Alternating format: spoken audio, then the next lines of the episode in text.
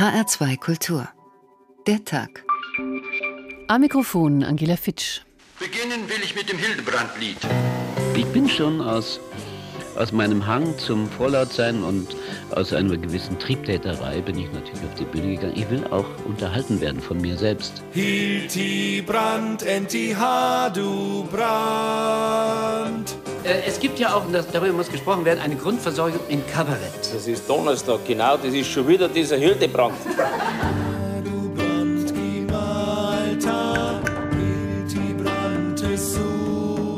Weil es Menschen gibt, äh, die sind Masochisten Donnerstag. und die wollen beschimpft werden. Kennst den Onkel Sigi, ein Hildebrand? Das Altern kann man nicht auf morgen verschieben, weil man dann noch älter ist.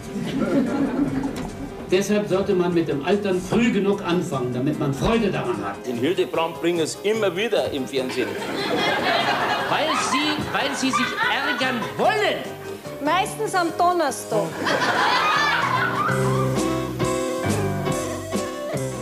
Er war einer der scharfzüngigsten Kabarettisten des Landes, immer aktiv im Nahkampf gegen die Verblödung.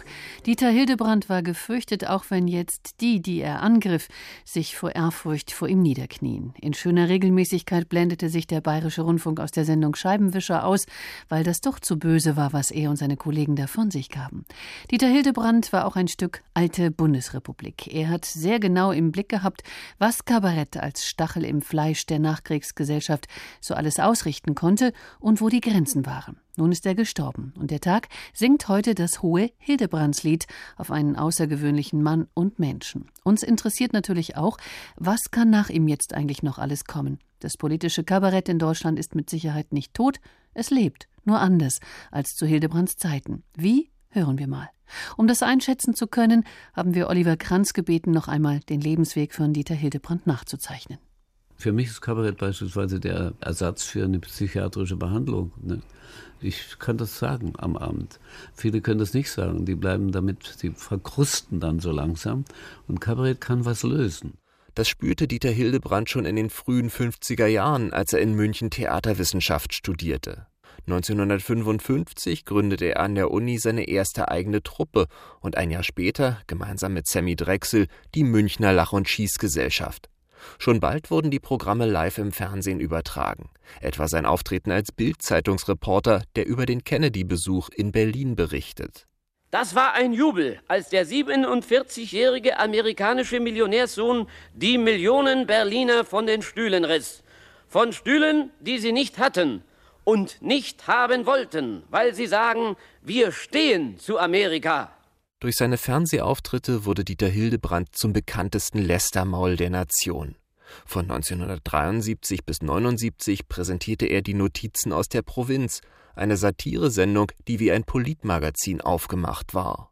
Ein Beispiel, ein Filmbeitrag, der bewiesen hat, dass es die Bestrebung gibt, Äpfel viereckig zu machen, weil sie besser zu verschicken sind, ja. Und es gab eine riesen Aufregung, dass, weil sie haben das sofort geglaubt, nicht, die Leute.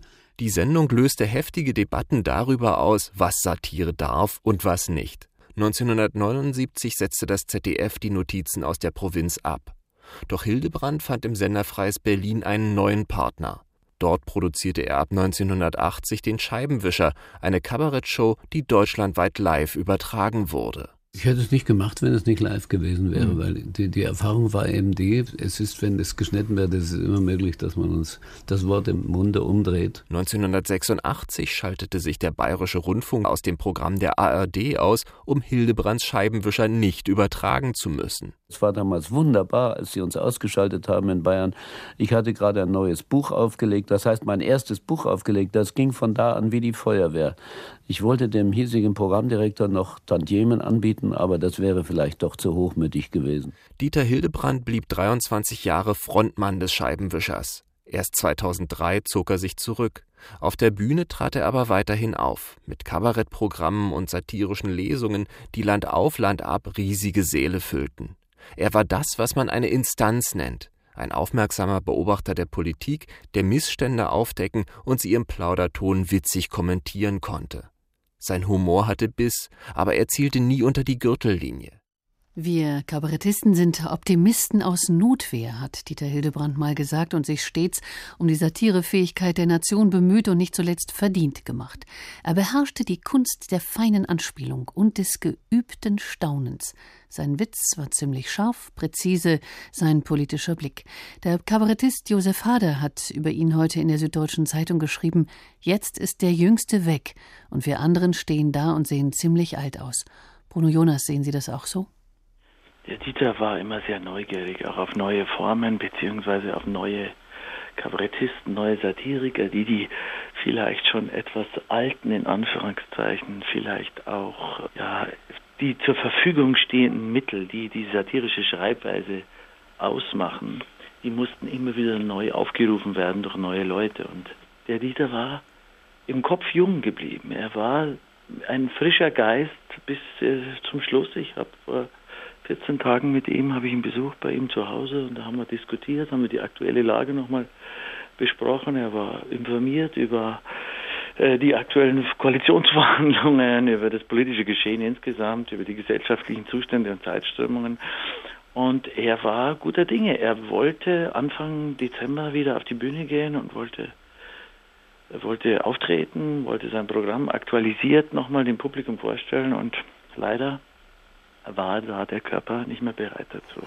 Jung im Kopf, sagen Sie, und äh, ungeheuer gut informiert. Ich habe gelesen, dass er meistens auch vor seinen Auftritten nochmal eben Fernseh geguckt hat oder die Radio gehört hat, um einfach ja en vogue zu sein, um zu wissen, was haben die da gerade gesagt. Und das hat er mit in seine Programme jederzeit einbauen können. Ne?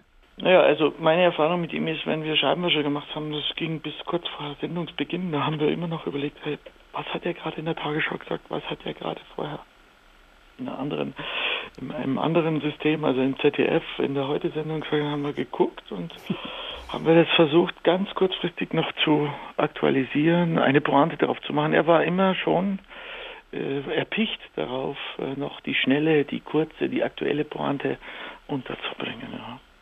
Sie haben jahrelang, Sie haben es gerade angesprochen, zum Team des Scheibenwischers gehört, Herr Jonas, und waren einige Jahre, man kann sagen, ein Weggefährte von Dieter Hildebrand. Konnte man eigentlich nur, habe ich mich gestern Abend gefragt, als ich das erfahren habe, dass er gestorben ist, unter Hildebrand arbeiten oder war das ein fruchtbares, ein wertschätzendes Miteinander? Er war immer, immer ein Partner. Es, man hat immer auf, auf, auf gleicher Ebene miteinander äh, mit ihm kommunizieren können. Er war nie derjenige, der dem anderen, der äh, Autor oder Kabarettistenkollegen gesagt hat, du, das darfst du nicht sagen oder das sollst du so machen. Also, also ich habe ihn nicht erlebt als autoritären Bestimmer, der anderen sagen wollte, wie sie ihr Handwerk und ihre Satiren zu schreiben und vorzutragen haben natürlich am Anfang, wenn junge Kollegen kamen, ich kann mich erinnern, als ich, ich war in einem der ersten Scheibenwischer drin, es muss der fünfte, sechste Scheibenwischer gewesen sein, da, damals hat noch Sami Drechsel gelebt, ich hatte natürlich einen riesen Respekt vor Dieter Hildebrand, natürlich hast du da erstmal zugehört und hast geschaut, Mensch, äh, wie verhalte ich mich jetzt hier in diesem Team und äh, was ist meine Aufgabe, werde ich überhaupt den Ansprüchen und Erwartungen gerecht werden mhm. können. Das war schon, da hat man schon Respekt gehabt, aber wie gesagt, mit den Jahren hat man gemerkt, Hildebrand ist ein Freund, ist ein Kollege im besten Sinne des Wortes. Ja. Und mit den Jahren sind auch Sie groß geworden, das muss man auch dazu sagen, oder? ja, groß geworden. ja, ja, kann ich nur Ja sagen. Es gibt einen Kabarettkollegen, der ähm, hat Dieter Hildebrand einmal Humorfundamentalismus vorgeworfen und dann noch nachgeladen äh, in dem er erhöhnte, Hildebrand äh, könne kein politisches Kabarett, sondern der könne nur parteipolitisches, weil er eben der SPD zu nahe stünde. War da was dran? Hm. Das sind, glaube ich, also sehr subjektive Färbungen, die da zum Ausdruck gekommen sind. Äh, welche Konflikte da dahinter standen, das möchte ich jetzt mal dahingestellt sein lassen. Und der Dieter ist jetzt tot, dann sollten wir nicht irgendwelche alten Geschichten aufwärmen. Aber Hillebrand steht für die alte Bundesrepublik, das kann man schon sagen. Und er machte eben auch Wahlkampf für Willy Brandt und für Helmut Schmidt. Also der SPD stand er schon nahe. Ja, ja, zwar, das hat er auch nie bestritten. Also ich würde, wenn ich eine Gesamtsicht äh, auf sein Schaffen und auf seine Biografie äh, werfe, dann könnte man oder dann will ich feststellen, dass Hildebrand der Nachkriegskabarettist äh, ist, der uns alle geprägt und beeinflusst hat. Wenn man die Texte anschaut aus den 50er Jahren, aus der Adenauer Zeit bis in die Gegenwart, dann würde man vermutlich einen satirischen Spiegel dieser Republik vor sich haben. Das ist, glaube ich, die große Leistung, dass er bis in die Gegenwart, bis zum Schluss die Bundesrepublik nicht aus den Augen gelassen hat. Geschichtsbuch der Bundesrepublik, das ist ein schönes Bild, wie ich finde. Wie hat er Sie geprägt?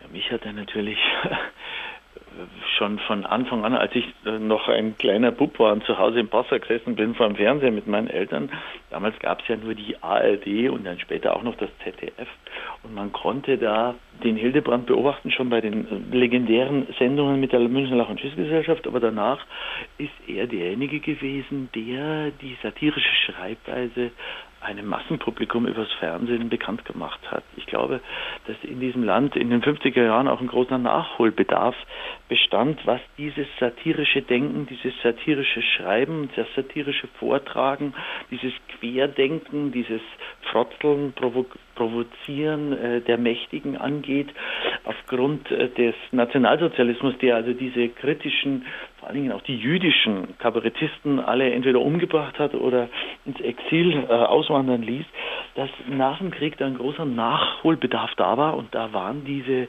Ensemble-Kabaretts, Komödien, Stachelschweine und vor allen Dingen auch dann die Lach und Schieß natürlich sehr prägend für eine ganze nicht nur für eine Generation, sondern für mehrere Generationen. Wenn Sie heute das Wort Kabarett aufrufen in einem Gespräch, dann wird man sofort auf Hildebrand kommen, und Hildebrand und Kabarett, das ist so eine äh, enge Verbindung, äh, dass es fast identisch zu gebrauchen ist. Ja? Und ähm, insofern muss man sagen, ist Hildebrand ähm, der schreibende Autor. Ich meine, Gruner hat auch geschrieben, aber lange nicht so viel wie, wie Hildebrand und Lore Lorenz hat, glaube ich, überhaupt keinen Text selber verfasst. Aber er ist eben der schreibende Autor, der seine Texte selber auf der Bühne vorgetragen hat und das macht letztlich auch diese hohe Wirkung und diese starke Wirkung aus, die Hildebrand bezogen hat aus der Identität von Autorenschaft und Darstellung. Sagt Bruno Jonas, Kabarettist, Autor und Weggefährte von Dieter Hildebrand. Wir haben heute lange überlegt, welche Schmuckstücke wir Ihren Ohren zumuten möchten, und da kam uns Helmut Kuhl gerade recht, der in aller Deutlichkeit und großer Offenheit fast alles gibt beim Vortragen des wunderschönen Gedichts von Matthias Claudius Der Mond ist aufgegangen. Der Mond, meine Damen und Herren, und das möchte ich hier in aller Offenheit sagen.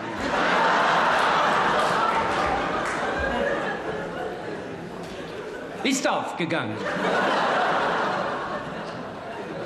Und niemand von Ihnen, meine Damen und Herren, liebe Freunde, wird mich daran hindern, hier in aller Entschlossenheit festzustellen. Die goldenen Sternlein prangen. Und wenn Sie mich, meine Damen und Herren, liebe Freunde, und wenn Sie mich, wenn Sie mich fragen, wo, dann sage ich es Ihnen. Und zwar mit allem Nachdruck, der mir zu Gebote steht. Am Himmel. Kabarett soll nicht lange drum herum reden. Kabarett muss auf den Punkt bringen. Klingt einfach, ist aber ganz schön schwer und umso besser, wenn es gelingt, umso erfreulicher, wenn es eine Person schafft, Lachen zu produzieren über die Ungerechtigkeiten dieser Welt, über die man sich empören sollte. Empört zeigte sich der Freistaat Bayern häufig über die unbotmäßige Kabarettistenszene in seinem Land. Unerhört fand auch der Bayerische Rundfunk, was Hildebrand im Scheibenwischer so von sich gab und blendete irgendwann auch mal einfach aus. Bayern ist ein Freistaat, doch frei ist damit noch längst nicht alles, auch nicht die eigene Hymne, ja, die leistet sich Bayern, und die wird auch stets vor der Nationalhymne gesungen, hauptsächlich auf CSU-Veranstaltungen, da werden dann Zettel ausgeteilt, damit alle textsicher sind.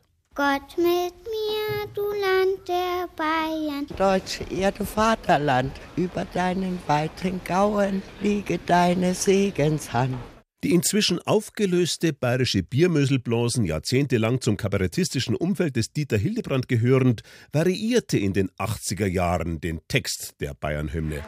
Mit dir, du Land der bei war, deutscher Dünger aus Phosphat.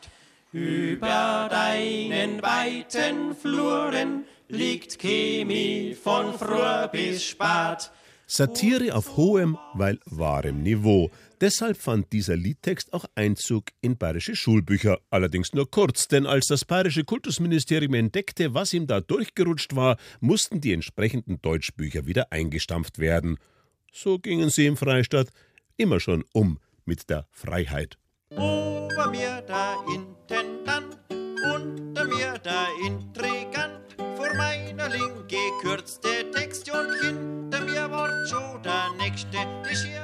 Dieses Rundfunklied, ebenfalls von der Biermöselblasen umgetextet, schaffte es Ende der 70er Jahre nur einmal ins Programm des BR Hörfunks und bleibt seitdem auf dem Index. Gott, Herr Staatsminister Streibel, Zeisal Warstedt von der Rhein-Main-Donau.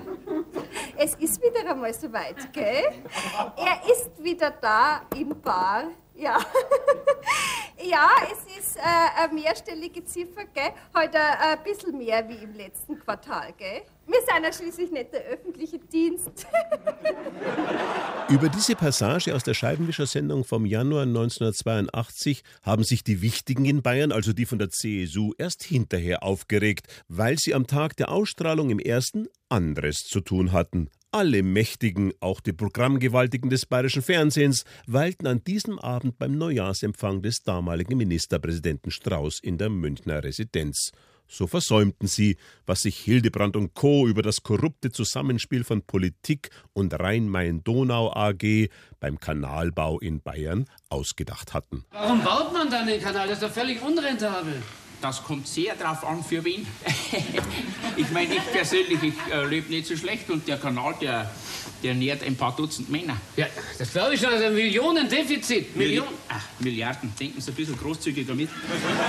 Die freistaatlich-bayerische Zensur sorgte dann 1986 im Tschernobyl-Jahr für die größte PR-Aktion des längst zur Kultsendung aufgestiegenen Scheibenwischers. Das ist Donnerstag, genau, das ist schon wieder dieser Hildebrand.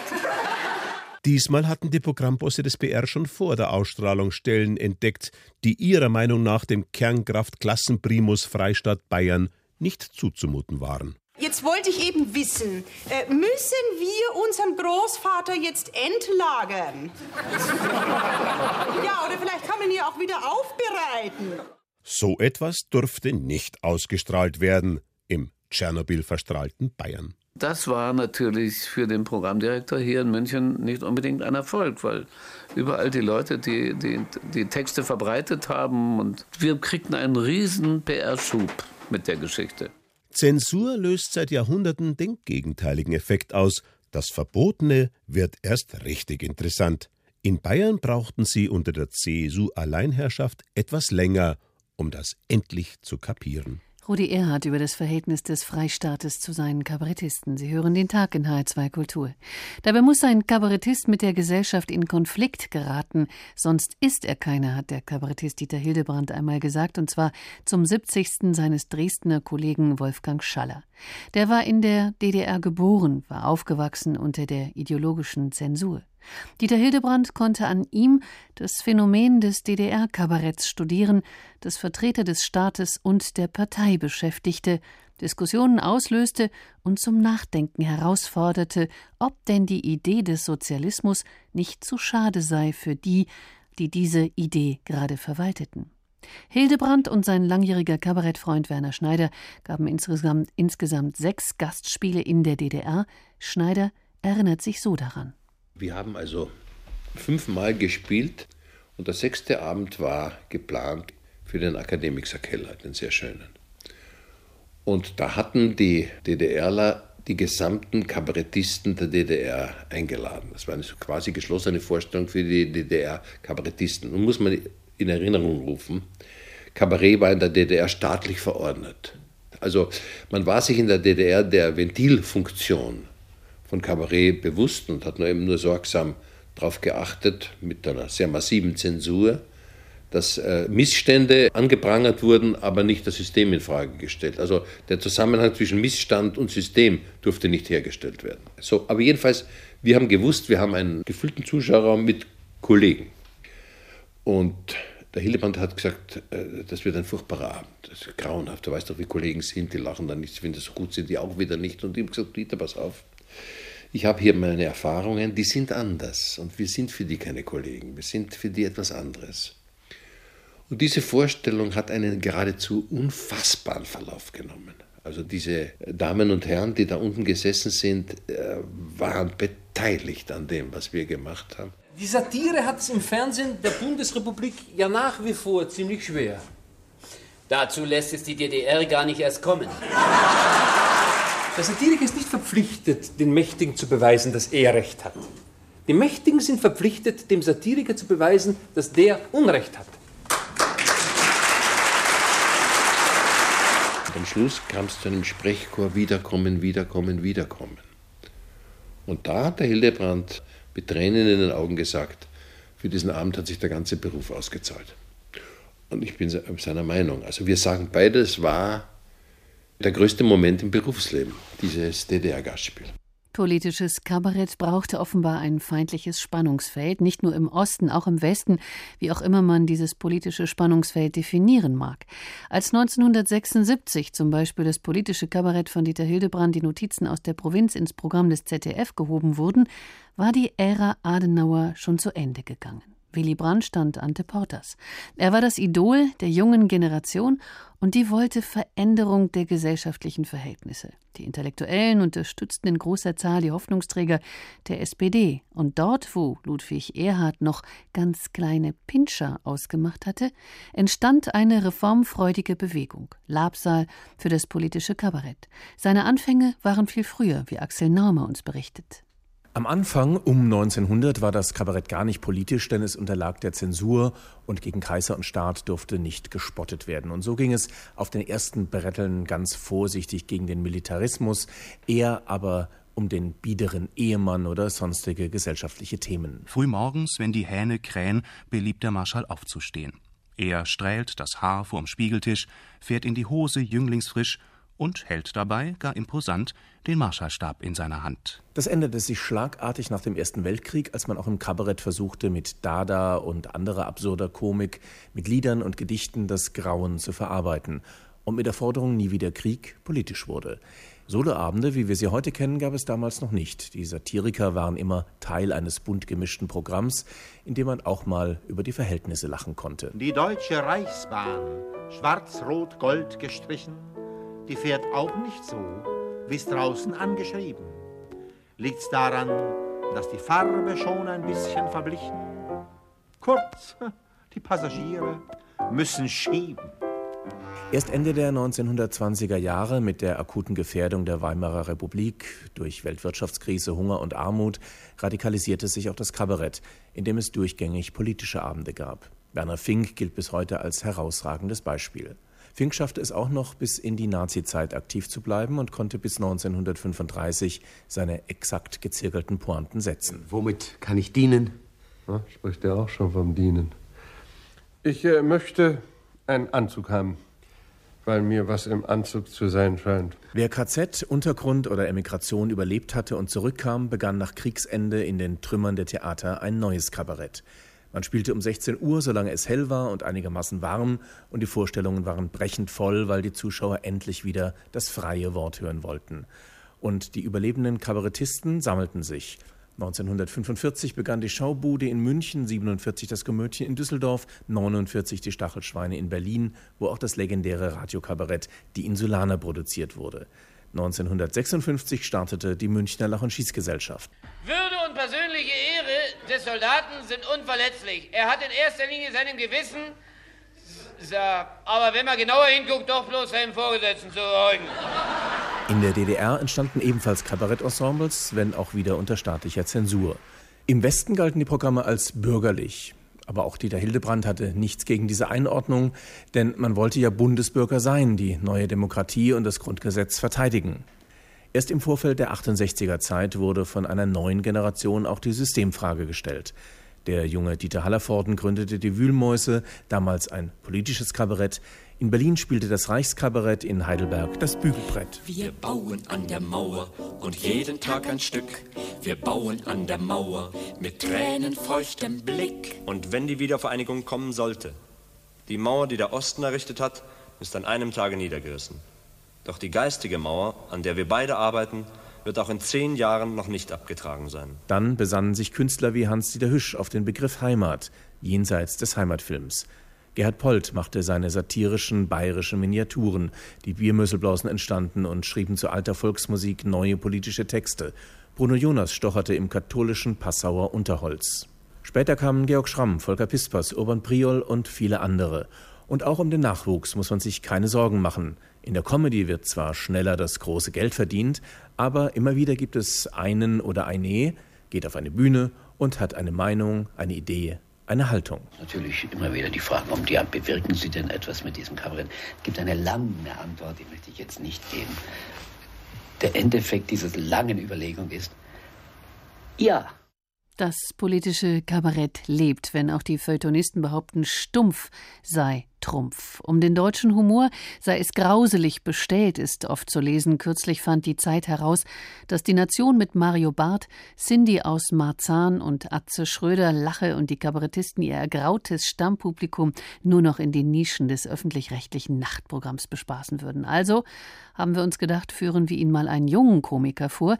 Sein Künstlername Kurt Krömer, 38 Jahre jung, wohnhaft in Neukölln. Als Komiker hat er eine bemerkenswerte Karriere hingelegt.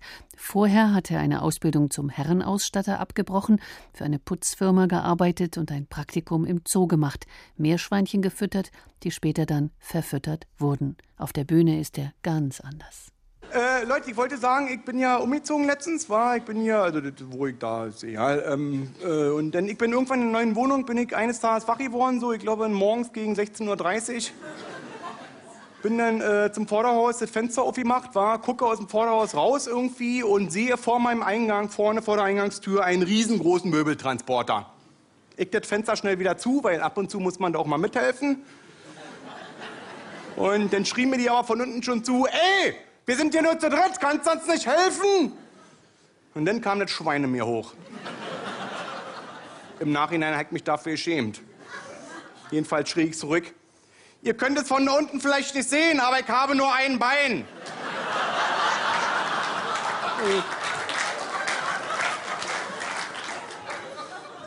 Im selben Moment trat aus dem Fahrerhaus des Lastwagens eine wunderschöne türkische Frau aus.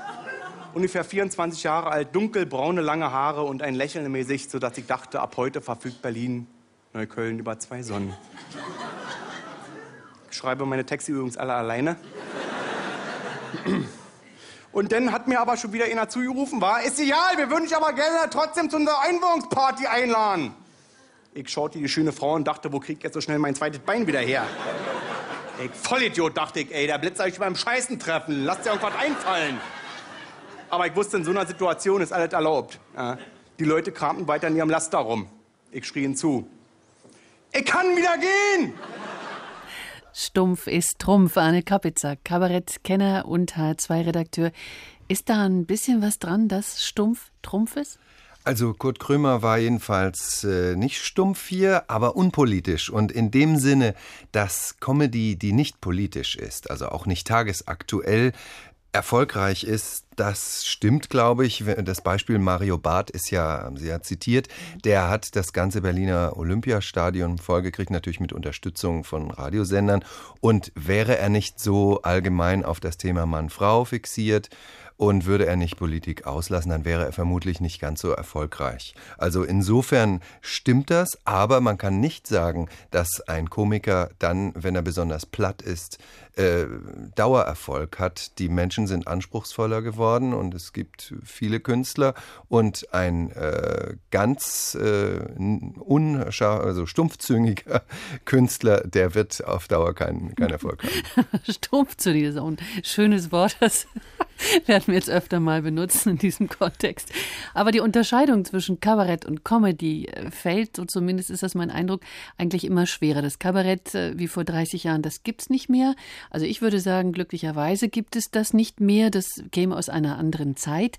Äh, was ist jetzt Kabarett und was ist Comedy? Ja, Kabarett ist eigentlich die klassische satirische Haltung, wie es Tucholsky definiert hat. Da ist ein gekränkter Idealist, der die Welt besser haben will, der die Leute überzeugen will, dass sie eigentlich zur politischen Tat schreiten müssen. Und äh, der Comedian, der sagt sich Hauptsache lustig, aber lieber nicht und schon gar nicht parteipolitisch positionieren, damit ich bei niemandem anecke, damit ich den Mainstream, die Mehrheit äh, bedienen kann. So, das sind die Unterscheidungen. Aber formal gesehen, dass ich pointiert spreche, dass ich ich zu einem Publikum spreche und wie Kurt Krömer das gemacht hat, der hat, der improvisiert auch, schreibt nicht nur selber, sondern macht so ein bisschen Impro-Theater und so. Das sind Kunstfertigkeiten, die beide haben müssen. Hildebrand hat auch immer mal einen Karlauer gemacht. Der wusste genau, dass man auch lustig sein muss, dass man niemandem mit dem erhobenen Zeigefinger kommen kann. Deswegen ähm, ja, die Unterschiede sind in den politischen Haltungen, vielleicht auch in der parteipolitischen Fixierung nach links hin gewesen. Und äh, die, das Handwerk und Mundwerk muss das gleiche sein. Mal gucken, was da noch kommt. Das heißt, das Etikett politisches Kabarett ist immer noch eine Art, man kann sagen, Gütesiegel in Deutschland, weil es Niveau von Inhalt äh, von Dampfplauderei unterscheidet? Ja, sicherlich. Also es wird aber wertgeschätzt, wenn jemand sich sowohl auf den Ort und die Zeit des Auftritts vorbereitet. Also ein Publikum wertschätzt es, wenn derjenige vielleicht mal in die Lokalzeitung geguckt hat und den lokalen Skandal und äh, was auch immer, das, äh, den Problemfall sich, sich angelesen hat und tagesaktuell reagiert und wenn äh, der Zeitgeist sozusagen erspürt wird. Das kann auch zwischen den Zeilen sein, muss nicht direkt sein. Aber diese Qualität muss da sein und es gibt ein recht großes Angebot. Mhm. Es gibt ja mehrere Messen, also richtig gehende Börsen für Comedians und Kabarettisten. Und das sind mehrere hundert Programme, aus denen Veranstalter heute auswählen können. Und da ist sehr viel Qualität dabei. Aber warum hat Comedy eigentlich Konjunktur? Warum haben die Humoristen die Hauptrolle übernommen, sagt zumindest äh, das Feuilleton, um jetzt ein bisschen verallgemeinernd zu wirken? Wer sich umschaut, sieht Comedians immer und überall, weil Comedy, wie wir es vorhin in dem Beitrag schon gehört haben, eben auch preiswert produziert werden kann. Ist das auch mit ein Grund? Das hat einen doppelten Grund. Also einmal der Solokünstler ist preiswert, also der hat mehr Gage für sich mhm. als ein Ensemble, wo, wo man sich das teilen muss. Dann ist die, ist die Art der Nummern ist seriell. Die kann man also immer wieder anstückeln. Man kann sie in den sogenannten Mixed Shows, also in den Fernsehsendungen, wo mehrere sind, schön auch mal in Kurz- und Langfassungen bringen. Und es muss nicht politisch aktuell umgeschrieben werden. Du kannst also die gleiche Nummer immer wieder jahrelang machen. Also das ist ein, eine ökonomische Form der Bühnenkunst. Kunst, ist ganz richtig. Deutschlands Kabarettnachwuchs bekommt zu wenig Zeit, um sich zu entwickeln, beklagt Matthias Riechling, selbst Kabarettist und einer, der selbst jahrelang durch Kleintheater getingelt ist, bis er eben auf die große Bühne kam und auch ins Fernsehen. Muss eigentlich derjenige eben erstmal tingeln, der groß werden will? Muss der auf Dauer erstmal eigene Texte schreiben, vielleicht reifen wie ein Opernsänger und Kernerarbeit leisten? Das muss man. Ich habe auch mal ein Interview mit dem eingangs gehörten Kurt Krömer geführt. Der hat wirklich nicht nur diese Berufe ausgeübt, die Sie gesagt haben, sondern er musste sich auch vor ganz kleinem Publikum beweisen und erst so erweist sich der Profi. Man muss das Publikum ansprechen, bekommen, zum Lachen bringen, man muss seine eigene, seinen eigenen Stil entwickeln und erspüren, was funktioniert, welche Figuren sind glaubwürdig, welche Geschichten nimmt man mir ab, wenn ich da auf der Bühne stehe. Und so muss man sich nach oben arbeiten. Und wo äh, der Einwand richtig ist von Matthias Riechling, äh, es gibt wenige Ausbildungsinstitutionen. Es gibt eine Comedy-Akademie da in, in Köln, da macht ein Kabarettist und Sänger Marius Jung, gibt da Workshops. Oder Christoph Stählin, das ist der Liedermacher aus dem Schwäbischen, der in Sago, das ist auch so ein Workshop, äh, Einrichtung, wo sich Künstler wie zum Beispiel Bodo Wartke, Sebastian Krämer oder Uta Köbernick mitgemacht haben. Da wird an Texten gefeilt. Da bilden sich dann auch kleine neue Ensembles mhm. heraus. Man lernt voneinander und das ist eigentlich wichtig für die Qualitätsentwicklung und Nachwuchsentwicklung. Nun ist man natürlich stets geneigt, nach hinten zu schauen und auch zu beklagen, ach, jetzt ist der alte Hildebrand tot. Was soll nur noch kommen? Aber ich bin sicher, da kommt noch was, Herr Kapitzer. Machen Sie uns Mut. Was kommt da? Erstens gibt es die sogenannte Slam Poetry Szene. Das ist im studentischen Milieu sehr beliebt. Dort werden eigene Texte vorgetragen und auch die Performance, also die Art der Darstellung, die Betonung und der Rhythmus wird gewertschätzt. Und aus dieser Szene kommen unheimlich viele junge Leute nach und die werden auch politischer, habe ich festgestellt. Zum Beispiel gibt es ein junges Duo, die nennen sich Team und Struppi, die sind Anfang 20, spielen sich so die Bälle zu und lästern über ihre 68er Eltern ab. Dass die da kiffen und dass die äh, mal Hippies waren, darüber lachen die nur, wenn die ins Fotoalbum gucken und ziehen richtig politisch inkorrekt über das linksliberale, ökologisch korrekte Milieu ab. Und das ist fürs Publikum durchaus erfrischend, wenn sowas passiert. Oder Annie Hartmann, eine Comedienne, die jetzt, naja, so Anfang 40 ist, zehn Jahre Comedy gemacht. Jetzt macht sie politische Wochen- und Monatsrückblicke, wird also politisch. Das heißt, es gibt Nachwuchs. Und dass da über das linkspolitische Milieu gehetzt wird, das ist ja auch Naja, gehetzt ne? ist zu viel gesagt, das machen die Augenzwinkern. Also die verteilen nach allen Richtungen. So machen sie es. Sagte Anne Kapitzer, Kabarettkenner und Redakteur in HR2 Kultur. Besten Dank.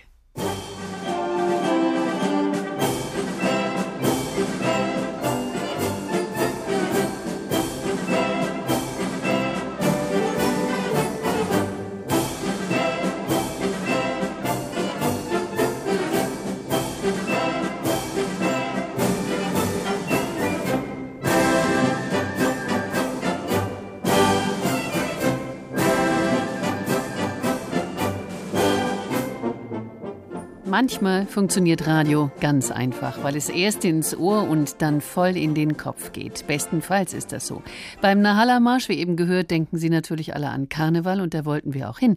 Denn gute Geister behaupten, Kabarett sei der Zwillingsbruder des Karnevals. Fragen wir Professor Manfred Becker-Huberti, Brauchtumsexperte und Professor an der Hochschule der Palutiner in Fallenda bei Koblenz. Guten Abend. Guten Abend. Was verbindet Kabarett und Karneval und was trennt die beiden? Also es verbindet sie zumindest die Tradition der Obrigkeitskritik. Das hat einmal im Karneval ganz gewaltig angefangen. Das war der Ort, wo man frei reden durfte und wo man die da oben auch kritisieren durfte. Das findet vor allen Dingen Zeit, äh, äh, statt in der Zeit, als die Franzosen und die Preußen das Rheinland besetzt haben. Dort ist die Hochblüte dieses Karnevals. Ein großes Fiasko äh, kommt bei dem Ganzen auf zu dem Zeitpunkt, als äh, die Nazis herrschen. Da gibt es eine Form von Anpassung, die äh, mehr als peinlich ist.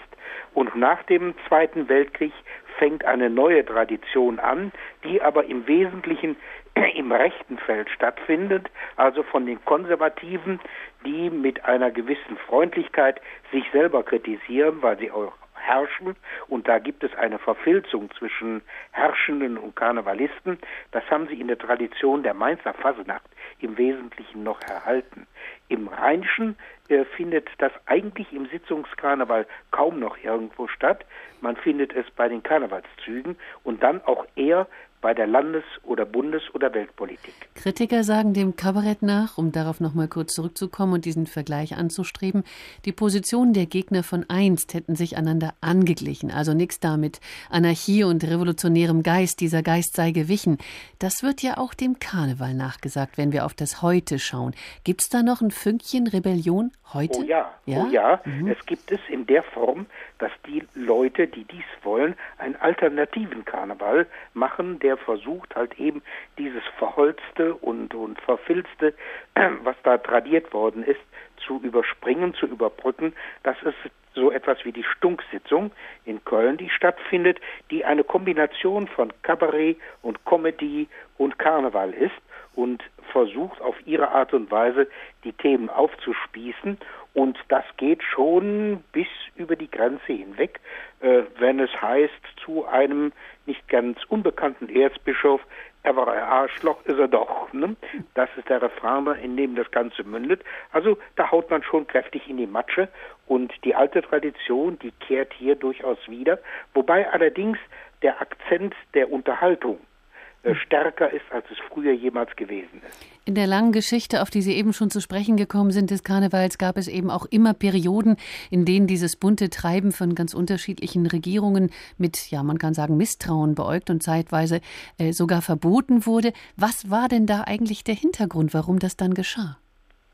Das Interesse war natürlich, die äh, Opposition klein zu halten mhm. und kein Forum zu geben für eine Opposition, die man unterdrücken oder zumindest klein halten wollte. Äh, das war auch der Versuch, dem gemeinen Mann die Politik nicht unbedingt zugänglich zu machen. Das war Thema der Eliten und da hielt man die Kleinen heraus. Aber die waren inzwischen aufmüpfig geworden und suchten dann im geschlossenen Kreis erst und dann an der Öffentlichkeit, dadurch, dass sie ihre Veranstaltungen öffneten, halt eben auch äh, öffentlich wirksam zu werden. Und der Begriff von Öffentlichkeit, wie er damals halt galt, war ein völlig anderer, als er heute ist. Öffentlichkeit damals bestand darin, dass man Dinge öffentlich machte, also dass man sie öffnete, dass jeder Mann mitbekam, wie kommt irgendetwas zustande, zum Beispiel ein Urteil mhm. oder ein Edikt oder sonst etwas. Und genau das war es, was die Obrigkeit ja eine gewisse Zeit lang überhaupt nicht wollte, dass man das halt eben nachkontrollieren konnte. Das heißt, nach dieser Verbotsphase startete der Karneval erstmal so richtig durch. Die einst privaten Veranstaltungen wurden, wie Sie sagen, auch öffentlich. Ging damit denn eigentlich auch sowas wie eine Politisierung des Karnevals einher? Ja, eine gewisse Zeit lang durchaus. Und dann kommt es natürlich dazu, dass die gleichen, die im Karneval eine Rolle spielen, das auch in der Politik tun und dann natürlich im Karneval das abbremsen, was sie in der Politik stört. Dieses Miteinander nett sein, ähm, das findet sich ja heute auch noch in der Form wieder, dass die Leute, die man dann schon mal kritisiert, unten im Publikum sitzen und äh, fröhlich äh, Reue zeigen was sie natürlich nicht in Wirklichkeit empfinden. Das ist aber ein, eine Art von, von abgesprochenem Spiel, wo die eigentliche Kritik äh, nicht mehr beißt und nicht mehr sticht. Es gab einen revolutionären Geist, um darauf nochmal zurückzukommen, im Karneval. Sie sagen, diesen revolutionären Geist, den gibt es natürlich jetzt auch, zumindest in einigen Karnevalssitzungen, in den Stunksitzungen, wenn ich das richtig verstanden habe. Aber dieser revolutionäre Geist damals, der verschwand dann wieder. Vielleicht nochmal die Frage, warum und wodurch? Zum Beispiel in der jüngeren Zeit verschwindet er ganz einfach deshalb, wenn ich äh, eine Sitzung im Fernsehen übertrage, dann habe ich ja nicht eigentlich live das ganze Erleben bei mir, sondern ich dokumentiere etwas. Und ich muss es so dokumentieren, dass der Zuschauer und Zuhörer, der ja das eigentliche Umfeld äh, nicht kennt vor Ort, äh, das noch irgendwo verstehen kann. Also ich kann nur Themen aufgreifen, die auf einer Ebene stattfinden, die der Zuschauer auch mitbekommt. Und damit reduziere ich das Ganze und verliere ein großes Maß an Nähe, das mir ansonsten gestattet, wegen mir vor Ort den Ratsherrn aufzuspießen, der irgendwelchen Unsinn da verbrochen hat. Ähm, das wüsste jeder im Saal, aber am Fernsehschirm weiß das eben keiner. Und insofern äh, reduziert sich diese, das Angebot, das ich aufgreifen kann, in diesem Maße. Und im Übrigen gibt es eine Art von Politikverdrossenheit. Es gibt Karnevalisten, die sagen, der politische Karneval, der ist das ganze Jahr über schon da. Da können wir in, in der Karnevalzeit kaum noch was mit anfangen. Da gibt es dann die Reduktion auf die pure Lustigkeit und der Rückzug in eine Art von Dönneken-Ecke, wo man sich kleine Geschichten erzählt und sich miteinander freut und sich auf die Schultern klopft und sagt, wir pflegen die Tradition. Da geht das, das, äh, ja, die Sprengkraft von eins und die Frechheit und äh, die, die Unverschämtheit, die geht eigentlich verloren, die eben diesen Karneval auszeichnet, der halt eben gegen den Wind spuckt, auch auf die Gefahr hin, dass man selber dabei nass wird. Kabarett und Karneval-Erläuterungen von Professor Dr. Manfred Becker. Huberti, haben Sie vielen Dank. Sie hören den Tag in H2 Kultur. Dieter Hildebrand ist tot. Jahrzehntelang las er den mächtigen De Leviten.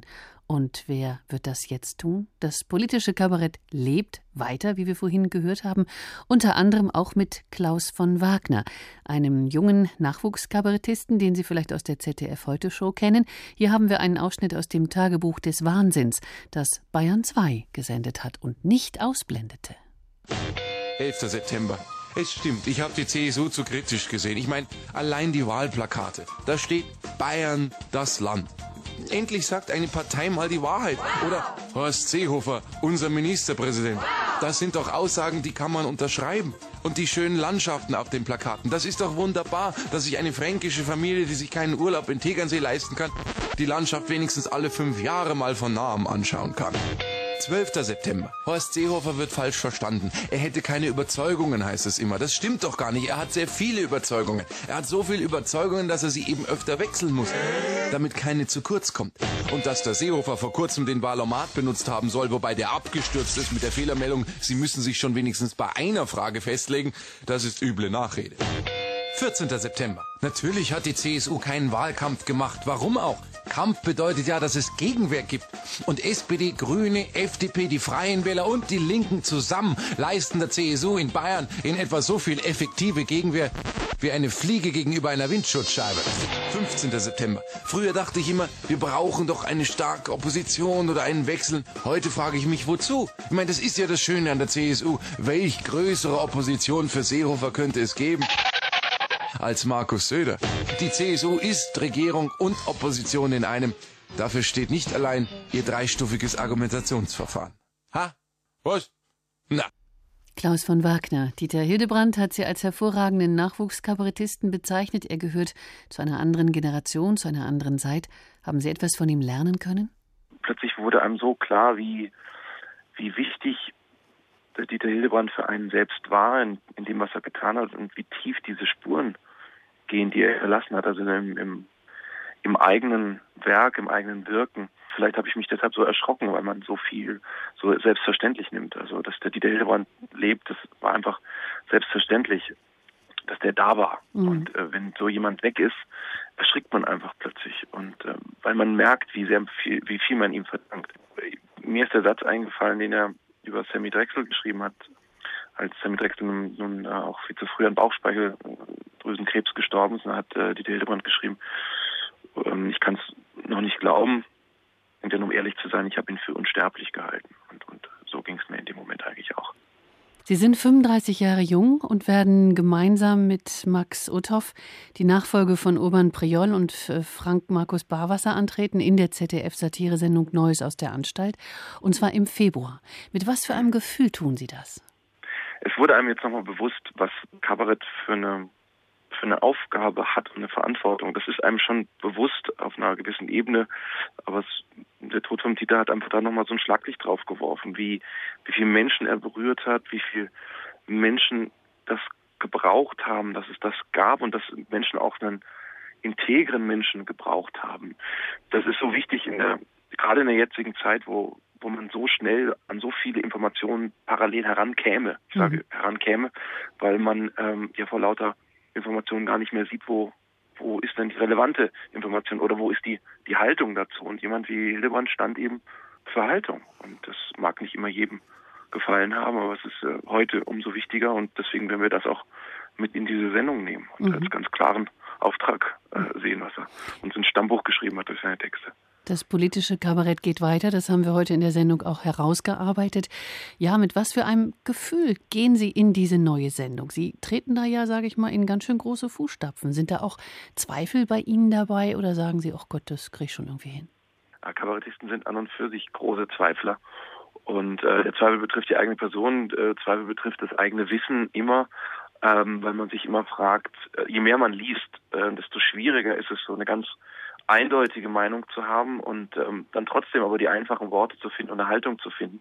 Und dieser Zweifel ist ganz wichtig. Also ähm, das ist für mich nichts Neues, Zweifel zu haben. und, ähm, ich denke, daraus speist sich dann auch die, die, ähm, die Kunstform, die man vertritt. Es könnte aber ein Proportsproblem geben, sage ich mal, weil jetzt auf zwei ja, Franken ja. zwei Oberbayern folgen, Sie und Herr Uthoff. Ja, da, dafür möchte ich mich jetzt schon im Vorfeld entschuldigen. ähm, das ist natürlich unmöglich, aber wir werden versuchen, das. Also wir haben gleich mal einen Franken eingeladen in die erste Sendung. Das haben Sie gut gemacht, glaube ich. Ja. Mit Anfang 20 haben Sie eine Solokarriere als Kabarettist begonnen, habe ich gelesen. Aufgewachsen mhm. wurden Sie, so steht es zumindest auch in Ihrer Biografie, in dem kleinen mhm. oberbayerischen Dorf Miesbach. Gibt es da eigentlich einen Zusammenhang? Zwischen Kabarett und Miesbach? Ja. Das wird immer gern kolportiert, dass aus Bayern sehr viele Kabarettisten kommen, weil sie aus einer gewissen Enge kommen. Bei mir war es tatsächlich so, dass ich gerne äh, dabei gewesen war. Also ich äh, hätte gerne am Stammtisch dazugehört, äh, wie man das so macht, wenn man sehr, sehr jung ist, zwischen, zwischen 14, 15, 16, da wo man sich findet, da möchte man sozial dazugehören. Und das war schwierig, weil ich keinen Dialekt hatte von der Muttermilch her. Mhm. Ähm, die stammen ja aus dem, aus dem Norden beide. Mhm. Und äh, ich bin geboren in München, also das hilft dem Dialekt jetzt auch nicht unbedingt. Und äh, für mich war immer so eine Außenseiterposition dann. Also ich habe äh, nicht den Dialekt gesprochen, ich gehörte nicht zum inneren Zirkel dazu, habe aber immer von außen zugeschaut.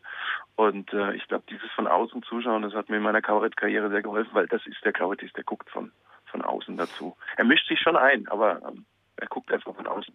Kabarett braucht irgendwie auch ein feindliches Spannungsfeld. Lange gab es in Bayern die fast schon unbezahlbare Feindfigur des Franz Josef Strauß. Das war lange vor ihrer Zeit, aber später gab es mhm. dann Stoiber und Huber.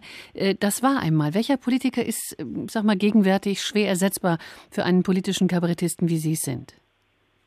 Ich denke nicht ganz so in die Richtung. Mhm. Also ich brauche nicht so einen Teufel ich, äh, ich habe mich jetzt im letzten Programm sehr mit so, ähm, sagen wir mal, Systemfragen auseinandergesetzt, die ja gewisse Sachzwänge erzeugen, unter der dann diese Menschen handeln. Also ähm, natürlich kann man jemandem Charakterschwäche vorwerfen oder ähm, ihm vorwerfen, dass er nicht intelligent genug ist oder sich nicht informiert genug oder so. Aber das ist, ähm, das, da, an die Informationen komme ich ja nur selten ran, weil ich die nicht persönlich kennenlerne. Mich hat dann eher so ein Finanzsystem interessiert, wie, wie sowas passiert. Ich brauche dazu nicht den Teufel. Der große ja. Kurt Tucholsky, der wollte mit seinen Satiren die Welt zum Besseren werden lassen. Können Sie dem was abgewinnen?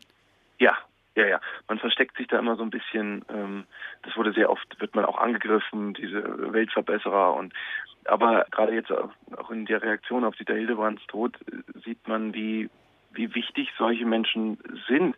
Man muss ja nicht mit ihnen übereinstimmen, aber wenn einfach jemand dasteht und eine Haltung hat, dann lädt das ein, selber sich Gedanken zu machen.